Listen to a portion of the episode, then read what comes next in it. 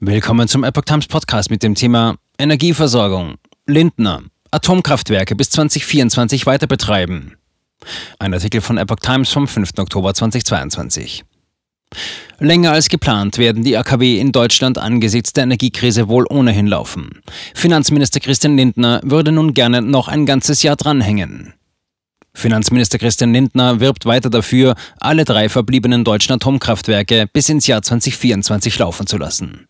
Zusätzlich müsse geprüft werden, wie viele der bereits abgeschalteten AKW sicher wieder in Betrieb genommen werden könnten, sagte der FDP-Chef der deutschen Presseagentur.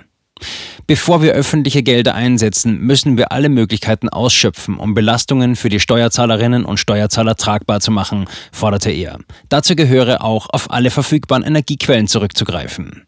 Genau deshalb können wir in Deutschland auf die noch laufenden Atomkraftwerke vorerst bis 2024 nicht verzichten, sagte Lindner und ergänzte, für mich ist es nicht ausreichend, wenn nur zwei Kernkraftwerke bis Frühjahr 2023 am Netz bleiben. Das sehen auch viele europäische Partner so.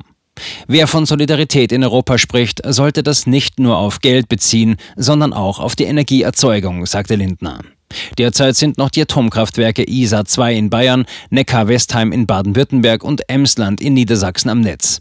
Eigentlich sollte der Betrieb Ende des Jahres enden. Bundeswirtschaftsminister Robert Habeck geht aber davon aus, dass die AKW ISA 2 und Neckar-Westheim im ersten Quartal 2023 als Reserve weiter am Netz sein werden.